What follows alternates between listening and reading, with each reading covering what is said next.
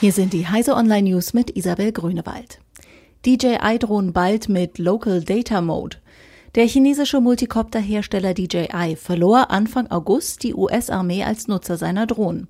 Weil die Drohnen offiziell beim Hersteller registriert werden müssen, wurde gemutmaßt, dass die Copter regelmäßig nach Hause funken und so sensible Daten über DJI an chinesische Behörden gelangen könnten. Nun erklärt DJI, dass es bald einen Flugmodus gebe, bei dem keine Daten mehr an das Unternehmen gesendet werden. Nigerianischer Scammerkönig fischt tausende Firmen ab.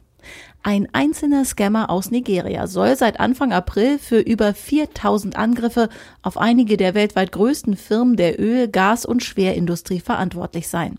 Zuerst war man aufgrund der Masse der Angriffe und der Art der Opfer von staatlich finanzierten Hackern oder organisierter Kriminalität ausgegangen. Die Sicherheitsfirma Checkpoint hat jetzt jedoch den Mitte 20-Jährigen als Angreifer identifiziert. Der Scammer ist jedoch noch nicht gefasst.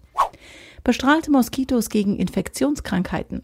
Im Süden Deutschlands werden zur Schädlingsbekämpfung derzeit Tigermücken freigelassen, deren Erbgut mittels Radioaktivität beschädigt wurde. Nun sind sie unfruchtbar und sollen helfen, die Mückenart auszurotten. Tigermücken, die gefährliche Infektionskrankheiten übertragen können, sind in Deutschland nicht heimisch, sondern werden mit Güterzügen und Lkw aus Südeuropa eingeschleppt.